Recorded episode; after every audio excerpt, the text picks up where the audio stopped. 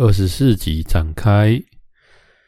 现在的时间是晚上，哦，六月三号的晚上，大概八点左右。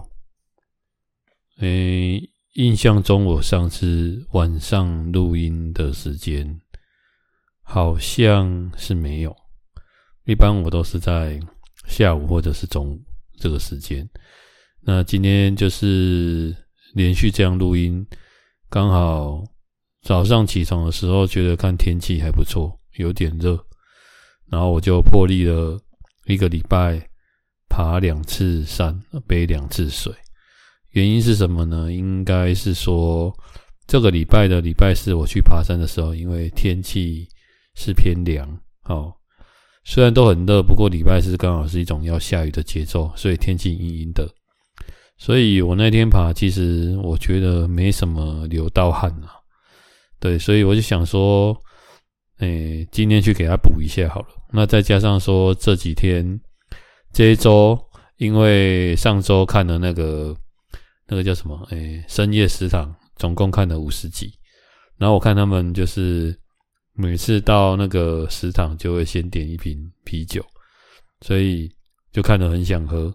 所以这礼拜，诶、有三天晚上我都有小酌一下，哦，就是有一种画面感哦，不知道大家能不能了解？就是比如说你你看美食，你就会想说，哦，好想最近好想，比如说好想吃寿司啊。或者是诶、好想吃一些什么牛排呀、啊，什么之类的。我真的觉得台湾很方便的。那要吃什么，各国的料理也几乎都有哦。就是而且不是不好吃哦，它可以把它做得很好吃。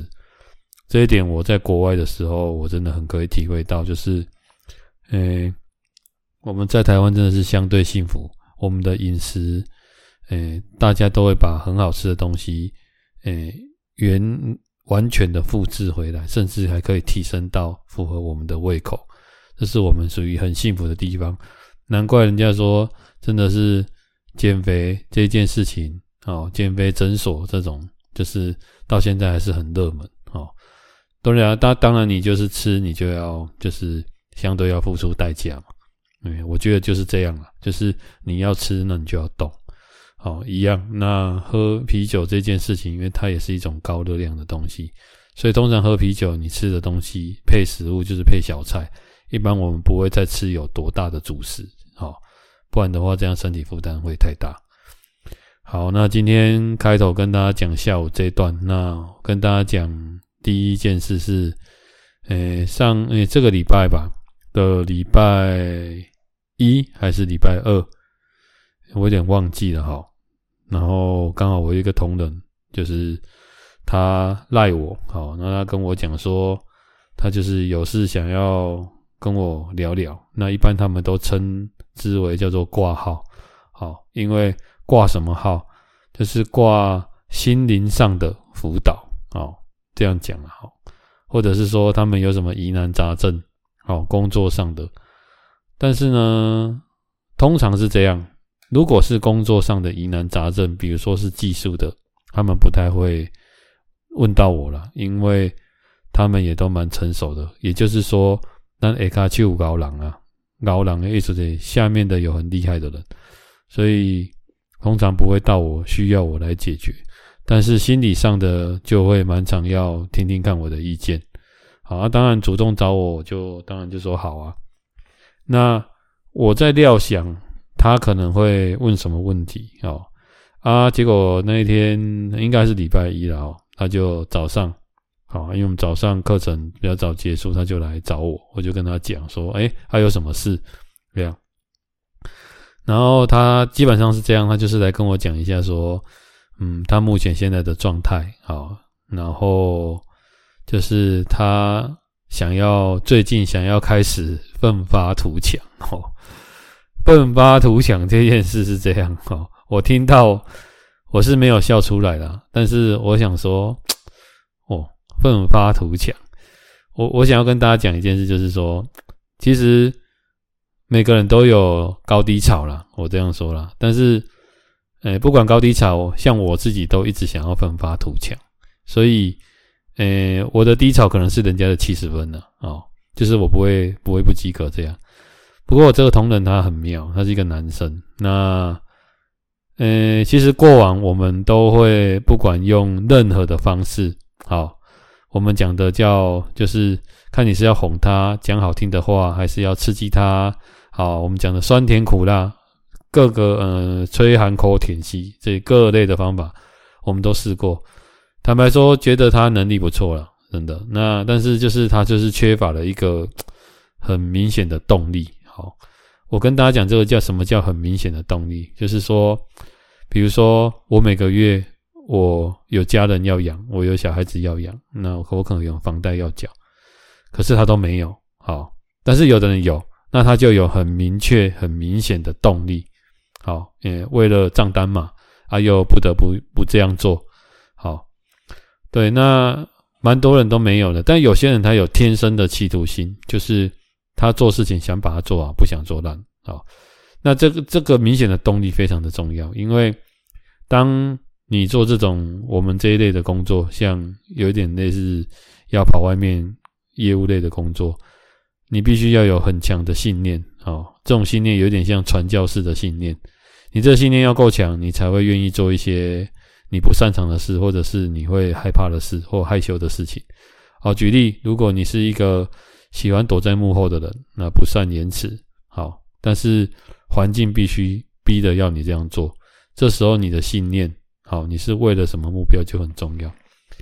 那他来找我，我就跟他聊了一下，然后他就说想要听听看我有什么意见。好，那基本上我是给他三个意见。好，那。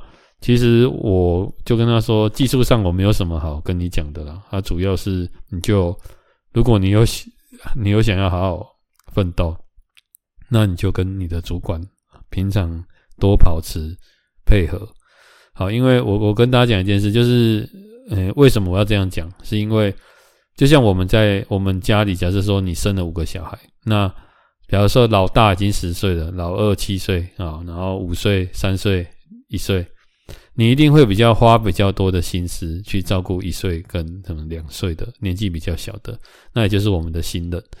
那年纪大的我们就会比较放，就是基本上他可能还要帮忙我们照顾年纪比较小的吧。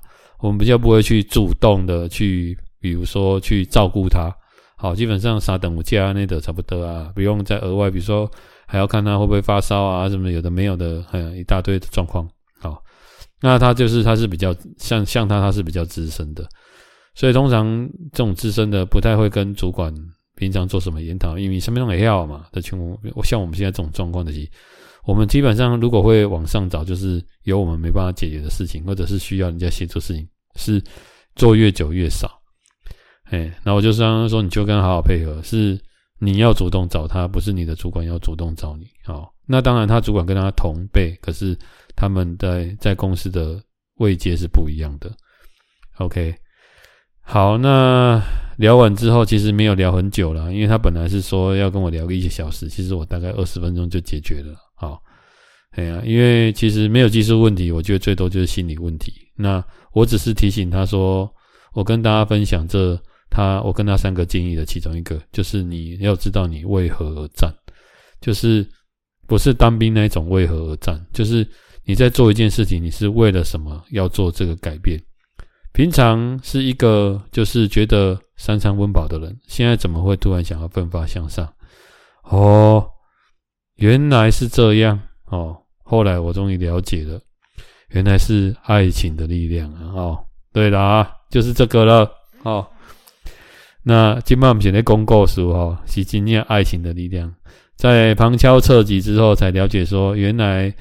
最近他喜欢的一个女生，哦，那他想要在这个女生的因为的人设面前保持一个好的形象，好，但是呢，在旁人家对方在旁敲侧击，因为这是人家介绍的，旁敲侧击当中才了解说，天哪，啊，你现在的工作也做得不怎么样，好，就是哦，原来你的。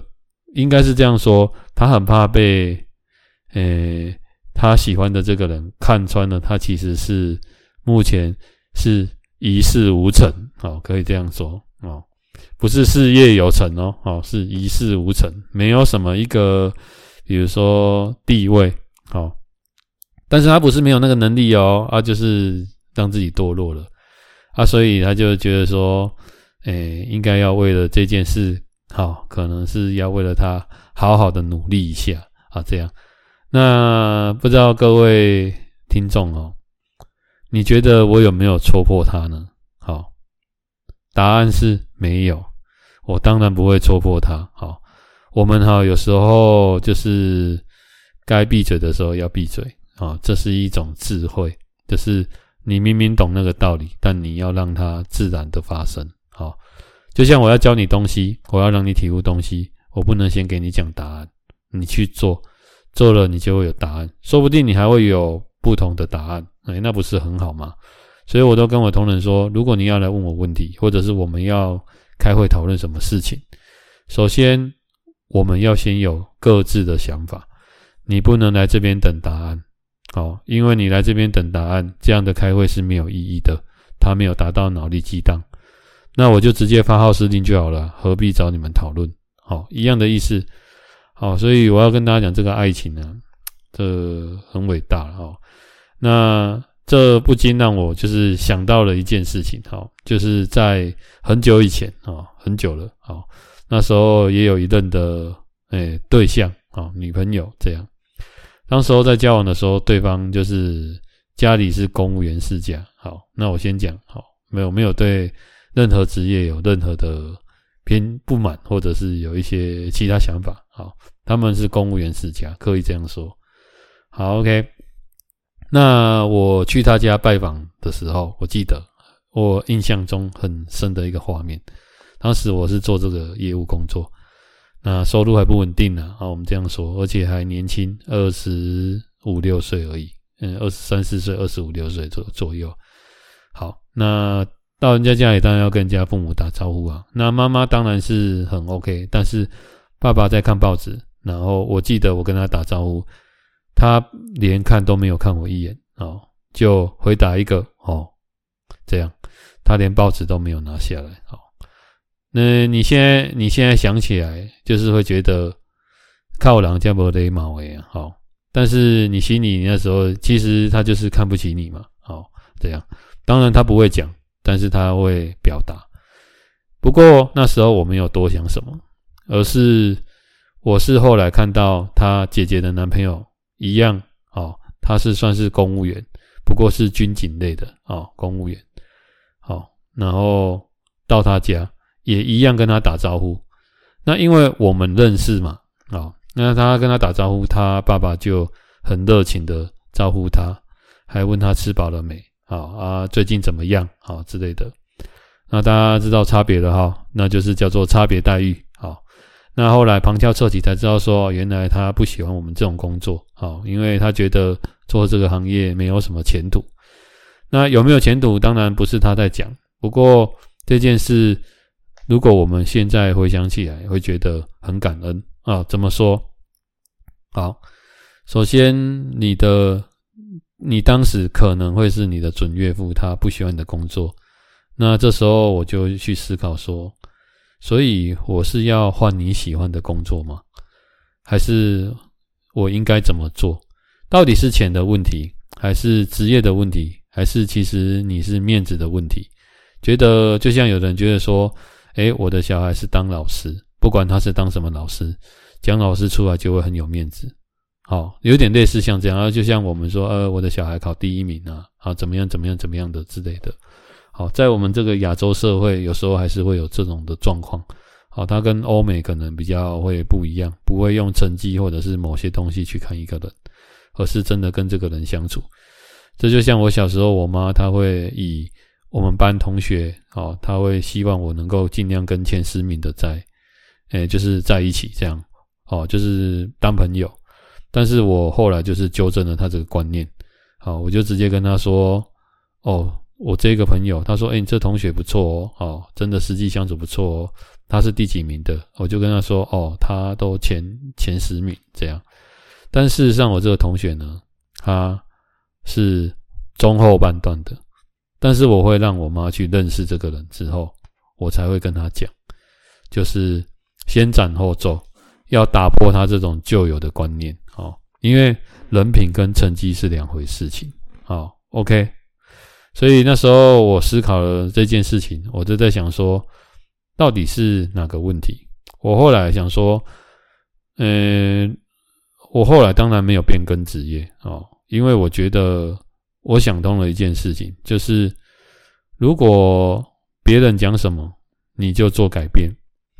啊呢，那用几句台语讲，啊，我的对谁的话，哦，这样大家懂意思吗？就是如果他姓张，我就姓张；如果他姓王，我就姓王。我根本没有自己的原则。好，再来呢，你要去想，就是你是要对你的客户负责，还是要对这个人负责？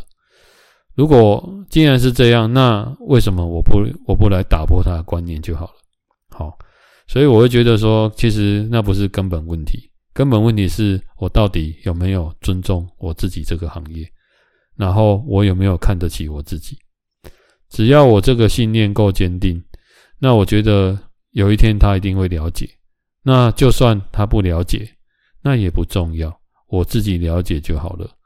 好，那大家就是一个缘分嘛。如果你觉得你觉得你是对的，好，那。你是对的，但是我没有差，但是我要把我自己的人生过好，那才是对我有差，对我家人有差。好，所以我想是这样啊，就是我这个同仁他这样找我，好，那我跟他这样聊了一下，好，所以我真的很体会到，男公卡扎男公即故为男为知己者死，女为悦己者容啊。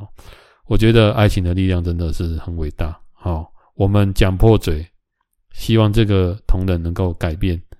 都讲不动，但是一个他喜欢的女孩子，好，呃，稍微有个动作，他就想要做改变了。好，那这件事会不会有后续呢？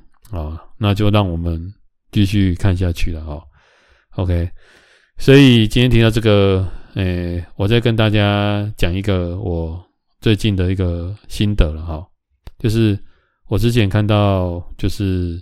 呃，因为前一阵子有做那种大肠镜嘛，然后这阵子也有朋友住院。那我发现一件事情，就是说很多人会在住院的时候，希望自己在生病的状态，然后到医院还就是想要省吃俭用，哦，就是想说啊，没关系的，我住个什么普通的健保房，哦，跟人家人挤人就好了，好，尽量不要花钱，啊，还是。我怎样怎样的，就是嗯，这个没关系的，将就用就好了。我都跟我的朋友建议一件事情，就是我说，如果大家往后，当然希望不要，可是我觉得难免都会发生。往后如果有机会，人真的不舒服，到了医院，记得要让自己就是用最好的医疗，住最好的病房，好，最棒的品质。为什么？你们去想想看，说人赚钱到底是为了什么？好，我觉得我们在外面有时候出去，我们当我们健健康康的时候，我们出去旅行或干嘛干嘛的，我们可能会花钱体验一下 villa，住那个一晚八九千块、一万块的。好，那这是有钱的状态，有有健康的状态哦。可是你去想一件事，当你人在不舒服的时候，你反过来，你不是让自己用最好的资源，而是。反过来，你在那边省吃俭用，当自己在不舒服的时候，养病的状态，还用这么差的资源，住很差的病房，或者用很差的资源，我觉得那根本就是本末倒置。好，反而是你在不舒服的时候，不舒服的时候，应该要对自己好一点，这样才是正确的吧？对啊，所以就是这是我自己一个新的感想。这不管你到底是诶有钱还是没钱还是怎么样，我觉得身体养好。哦，那钱可以再赚嘛？哦，所以有时候我就是最近就是有这个感想，因为最近有几个朋友啊，他们可能陆续住院，干嘛干嘛的。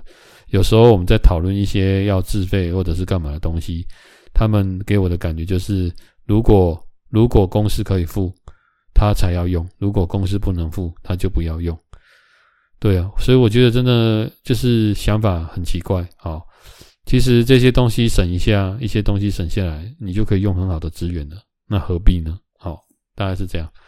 好，那今天再再跟大家分享分享刚刚又发生的一件事情。好，那这件事情是这样，就是他让我想到一段话，就是刚刚我的同仁打电话给我，哦，哎呀，然后他就是因为我们最近大家在赶结账了哈，简单说就是赶业绩，那距离这个业绩结算剩下到礼拜一，哦，可能大概剩下不到四十八个小时，哦，应该这样说，所以他也急了，哦，但是这个我们这个东西，它其实是公司这个。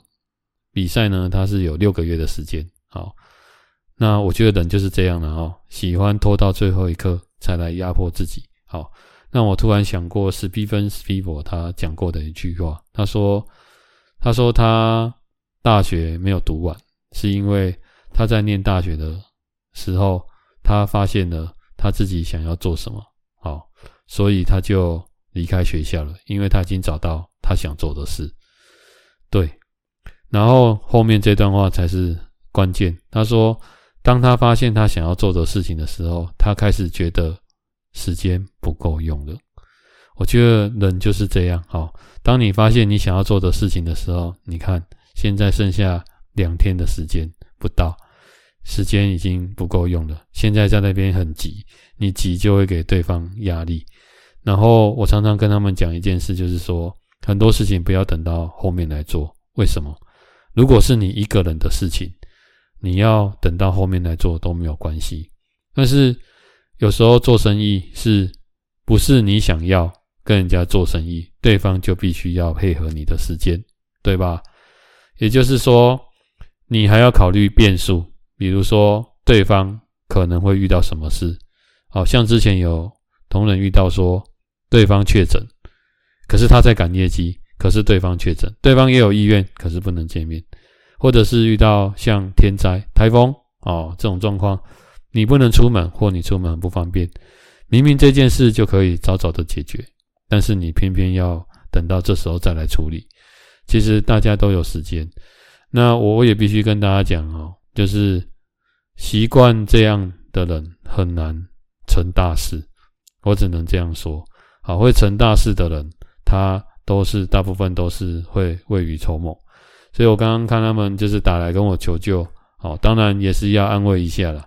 啊。不过人就是这样，好啊，这让我又想到一段话，就是，诶，之前听我一个同学他分享的一段话，他说人类就是趋利避凶的动物。好，什么叫趋利避凶？我念给大家听，趋利就是驱驱使有利益的地方。好那避凶就是避开凶险的地方，人类就是会这样。那什么叫趋利避凶？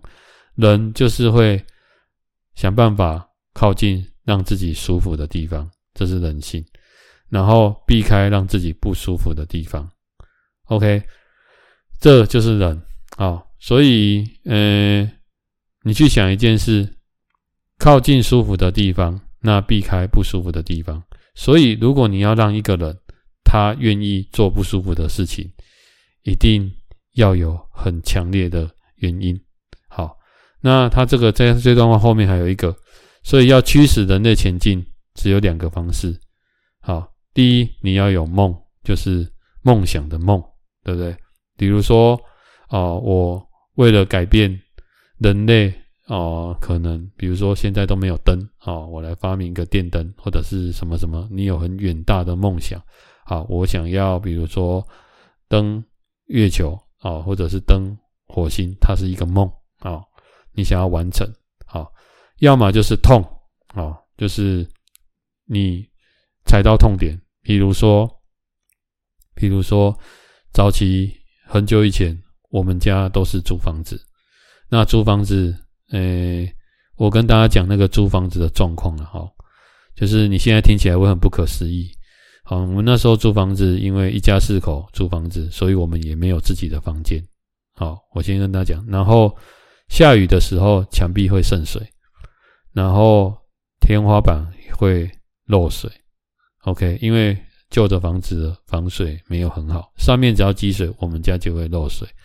然后家庭家里非常的潮湿，然后在我们住在二楼，在一楼厨房后面。放杂物的地方，很常有老鼠跑进来偷吃我们的东西，跟我们那个就是垃圾袋把我们咬破，好，诸如此类的。那我印象印象最深刻、最深刻的就是小时候，因为家里很潮湿，所以我曾经有一次就是头发长头丝。大家现在觉得哟，那我可怜长头丝啊，哦，有就是有可能，但是谁，呃，头丝在你头发上生蛋，好，你看我们那个环境有多脏，而且常常潮湿过敏。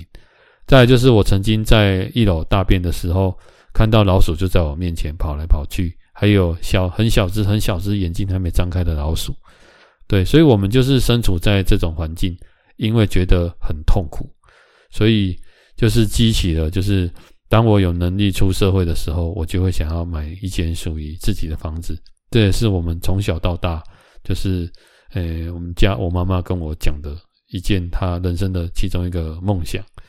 所以我说，我结论一下刚刚讲的那段话：人类他就是一个趋利避凶的动物。趋利就是他会想办法让自己舒服，好，避凶就是他会想办法让自己。不要不舒服，好，避开不舒服。那你要让一个人他愿意做不舒服的事情，要么有梦，要么有痛，就是这样。所以有时候你如果走在路上，或者是你在公司被人家呛，好，OK，那很好啊，因为这个人就像我刚刚讲的，好，我以前交的以往一任对象的爸爸，我觉得他那种就是无形的霸凌，好，可是这种就让我感到不舒服。那我就会奋发图强，不是要为了一开始是为了要证明什么给，可能是给他看，但是后来发现，其实你只是要证明你自己其实是有那个能力的，最后的受益人还是你自己。对，所以我觉得这是一件好事，所以这个可以大家运用在你们的工作上，或者是说哦，你们的平常生活上，我觉得这是一个蛮不错的好想法。好。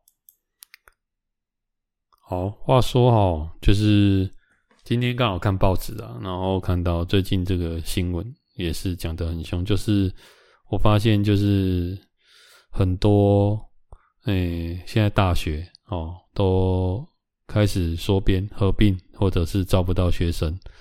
好啊，这最近就是有很多大学就是退场了，那可能要改成就是比如说有人说要改成那种公共住宅了哈。哎、欸，那我之前有听说说也可以改成那种长照中心了哈。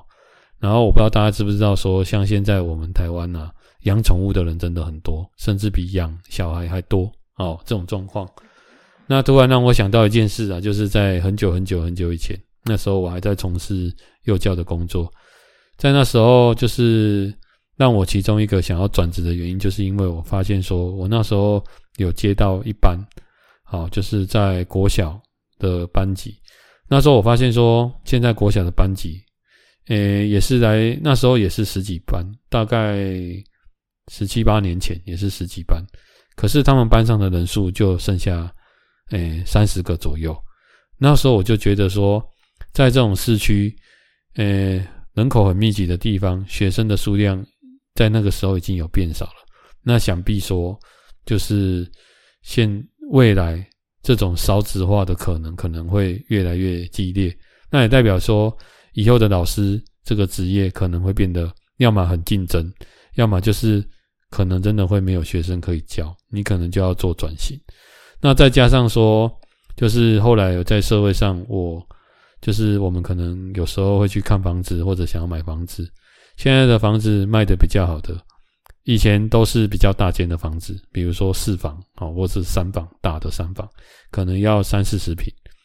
但是因为现在少子化的关系，现在的人有的几乎都没有在生，所以现在卖的最好的物件就是两房的房子。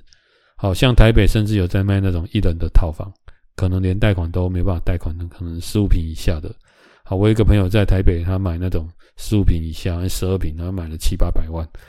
好，大家可以想象。好，当然他是买在很热闹的区域区域，所以有时候就是人家说，就是当你的，就是有时候老天爷要给你一条路，他会他会用很多的方式，就是阻碍你，让你就是要走另外一条路。我觉得，诶，我觉得在那个时候的我，应该是没有想那么多，只是单纯遇到想说啊，工作上做这个应该也不长远。但是有体会到少子化，但是你说要做出改变，就是我觉得那时候我没有那么想，想说也是当幼教老师应该也不错，教个体育不错。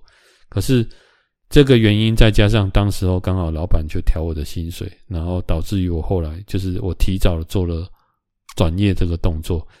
那现在看起来是一个嗯好事。可是，在当时就是算是很前卫的事情啊，人家人家会觉得说你这个人怎么那么奇怪，好，怎么会舍弃掉这个就是这么好的职缺？那这边为什么要跟大家提这个？就是我觉得未来，这是我以下是我个人的论点了，哈，大家可以听听看。如果你现在就是工作，如果是很迷惘，或者是说你不知道做什么，哈，但是你越觉得说有些你之前也做过的行业，或者你的本科系。那可能没有诶、那么的喜欢。我举一个例子，就是，诶、在我在读书的时候，那时候电子产业有一种说法叫做电子新贵。好，我们那个时候我要进去读书的时候，读五年，那个产业非常的热门，听说大家股票都领很很多。可是当我在读到一半的时候，快要毕业的时候，这个产业已经不是像我那时候读书的时候这么好，也就是我们都已经是后面的了。好。就是难讲的啊，你看人股票起啊，你买买啊，你买买存一点买点末端啊，你能赚的也不多了，然后一不小心说不定，对啊，就是还会被人家割韭菜。所以毕业之后的待遇已经没有像我们那时候读书之前那么好。就像现在的医生，或者现在的律师，或者现在的老师，现在的公务人员，跟以前已经有一点形态变了。我记得以前去。诶，公家机关办事情，我我觉得公务人员都大家都会一副就是很拽的样子。好，当然可能是只有我遇到的是这样了，好，不是代表大家都这样。但是那时候的态度就是比较高傲，因为简单说，那时候的申诉管道没有那么多，那网络也没有那么多平台可以让人家检举。好，所以消费者意识那时候还没有很抬头。但是你现在去公务机压机关看看啊，现在不管你打电话进去，或者是你去临柜，好，呃，以前公务人员的看法就是，反正我按怎走，我如你要点薪水，我当退休，因为我是公务人员，对吧？不要出什么你自己出什么重大意外，比如说酒驾或者是什么好出人命的事情，基本上你可以安稳到退休，而且年当你越接近退休，你会越舒服。但是现在已经完全这个生态已经反转了。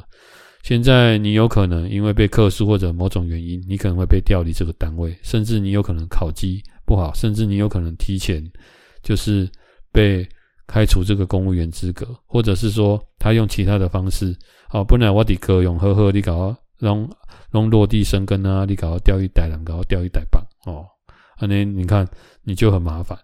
好，那现在就是就就像医生现在也很怕，如果有什么。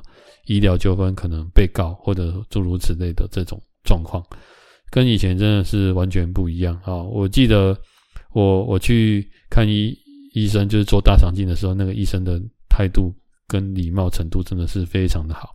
虽然他看起来年纪比我小，但是他还是很温馨的递了一张名片给我。好，然后他们可能自己有在经营脸书，为什么？因为他们现在需要。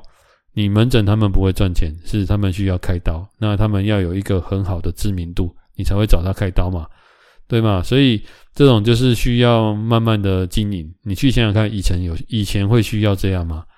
以前根本完全没有这种状况。所以如果现在就是我要跟大家讲，就是未来我看的我看的趋势是这样，就是以前在医学院里面，诶，兽医是要读，我记得要读比较久。然后再加上，就是说，兽医是在医学院里面算是比较后段班的人在读的，但是未来我觉得在台湾就是会有，诶，毛小孩的趋势，也就是现在的人他几乎，诶，不养小孩了。为什么？因为说真的，养小孩你要担心的很多，负担也很多，好，而且，嗯，简单说，小孩子如果是你自己。小孩子最后他也不一定会在你的身边，好，当然他就会有他自己的事情要忙。所以养儿防老的观念已经没有了。那与其这样，何必呢？所以有些人他就会选择说，我宁愿养一只猫啊、狗啊，反正我下班回来，好，他会对我汪汪叫，然后我还能跟他讲讲话，好，所以这就是形态意识的转变。好，所以我觉得，如果你往宠物这个方向去做，这是一一门生意，而且会在未来几年很好。那第二个就是 AI，好，人工智慧。那人工智慧最近的议题很热，我就不多说。反正就是很多事情，我们人类，比如说高危险程度的，或者某些东西可以简单处理的，啊，那它几乎都会让 AI 去操作。那我觉得第三个就是长照事业。长照事业，我觉得我之前就有跟很多朋友分享过。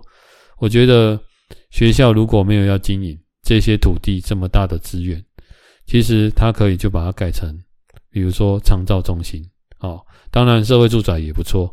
那长照中心，我们台湾人类随着科技医疗的进步，我们台湾，诶、我们会稍微走向像日本一样高龄化的社会。也就是说，以后如果，呃，以前很严重的癌症，到现在几乎就是，如果你提早发现，大部分存活率都很高。然后现在人的平均年龄已经慢慢在拉长，那你去想象一件事，所以也就是未来可能老人会比年轻人多，那这些老人要由谁照顾？所以长照中心或者是那种养护中心，或者是私人的看护，好，甚至你是有医疗背景的私人看护，这是一门非常赚钱的生意啊。所以如果说未来你可以去开这种长照中心，或者是诶。做这个相关类型的产业，我觉得应该会是一个不错的生意。那当然还有一个啦，就是诶，像医美的生意应该也会不错。就是现在的人有能力的人，他都会想要让自己漂亮有美感。好，就像减肥生意，经过很多年，他都会一直在。好，好，那今天就是就是临时也跟大家在晚上录这个节目，因为。刚好就是我同仁发生这个事情，很想要跟大家分享，就是他为了爱情的力量。好，那不知道大家身边有没有那种因为爱情而改变的例子？我想应该很多了。这个如果有人留言，应该会灌爆。好，哦，没关系，我觉得只要是改变，只要是改变好的，都是好事，不一定要任何的原因。好，就像我为了想要买一间房子，我也做出了改变。好，对，那。最后跟大家分享，就是我之前看的一个影集《照惯例》。那不知道大家喜不喜欢看那种就是求生的电影？好，求生就是那种野外求生。OK，那我之前有看过一个，诶，他应该是英国人吧？好，他叫做贝尔。好，那他有一部一个影集叫做《荒野求生》。啊，那这个影集大家现在可能就你如果在 Disney Plus。它应该还是有，那它就叫做《荒野求生全明星》好，它是一个就是，呃，你可能，呃，它它的概念有点像我以前看的一部影集，叫做《百战天龙》。反正你就是用带一个背包，然后利用大自然的东西，让自己在野外可能过一天或两天，好，有点类似这样，然后做野外求生，可能钻木取火啊，或者是诸如此类的。好，当然，或者是呃，制造用大自然制造一些工具，好让自己能够存活。那他会教到很多求生的技能。然后我在看这个影集的时候，这个贝尔他常常会因为要求生，他会吃的一些你平常不敢吃的东西，比如说蚯蚓。哦，哦，我说到这个蚯蚓，我看那个他在煮那个蚯蚓来吃的时候，我真的是觉得我要吐了。好。不过他就这样吃了。那他还有吃过动物的胎盘，他说那个非常的营养，当然要煮过了。好，大家可以去看一下。那我记得就是有一集，他跟一个呃动作明星，一个黑人啊、哦，他们去野外求生。那这个黑人他之前也经历过了很多人生的起起伏伏，他大概五十几岁。好，他是那个小姐好白的黑人演员，这部电影的黑人演员。那他们就在那个求生的过程，他有就有他有时候会跟这种。哎，我先讲这个影集叫，呃，荒野荒野求生全明星，哦，是在这个影集里面，好，然后他就是他有分享了一段话，我觉得很很值得跟大家分享。就是他们晚上在聊天，好，可能就是晚上扎营扎好了在聊天，会聊一些过去的事情。那这个明星他就有讲了一下，说他过去啊，就是因为工作压力啊，导致可能比如说有吸毒啊，或者是有那种就是我们讲的，大家可能会有做一些犯法的事情，然后后来被勒戒。好，那是他现在的太太陪他走过来，可是他们当时有在交往，可是他太太看他这样，就是觉得要跟他分开一段日子这样，后来他就让自己就是在。诶，勒戒，然后让自己在的人生再调整过来，然后就是就接下来人生就上了轨道了，好啊，所以所以现现在才会变成很红的明星，好，大概是这样。然后他们就是在荒野当中就会有吃的一些东西嘛，就是很简单很简单的东西，好。然后他在吃这个很简单的东西，他就跟贝尔讲了一段话，那我在这边讲给大家听。他就是说他在吃这个东西的同时，他就跟贝尔说，他觉得。人其实就是真的很简单，需要的东西真的很少。那简单说，他就是说，我们人类现在拥有的东西，我们需要的东西，我们人类现在需要的东西，已经大于我们拥有的东西。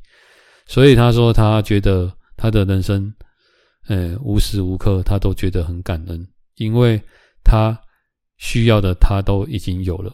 好，他拥有的都已经大于他需要的，该拥有的他都有了，所以他说他自从悟到这个道理之后，他觉得他每天都很快乐、很感恩。他觉得从现在开始，他要做这件事情，只有他想要做，他才会去做。好，他不会做他不想要做的事情，这就是他五十岁的体悟。好，那贝尔也跟他分享一段话，好，我这边讲给大家听。贝尔他说：“他说他爸爸跟他说，好，他说金钱就像蝴蝶一样，哦，当你过分的追逐它的时候，它就会飞走；但是当你在做你热爱事的时候，有一天你就会发现，它就停在你的肩膀上，在你身边。所以从现在开始，他只为他有兴趣的事情不而做，他不为钱而做事。我当时候听到这段话的时候，我整个就是。”当头棒喝啊！哦，就是我觉得对，这样才是生活。好，所以也不是说钱不重要还是什么东西，而是你做有一些事情，那不一定要有什么报酬，而是你真的真心投入在这个当下。这让我想到我在前几集跟大家分享的那个车祸调解，不知道大家还记不记得？我觉得，诶，我好像很久没有很认真的为了一件就是。无偿的事情，可能做了这件事情。好，那时候帮这个朋友调解车祸过程当中，我诶、跑了好几趟，那也自己也打了电话，然后也跟这个对方也协调。但是我做这件事情没有任何的报酬。我当时候心里就想说，我就是要帮他解决这件事情，然后用我的专业，然后做完之后，我觉得那个满足感可能比你赚。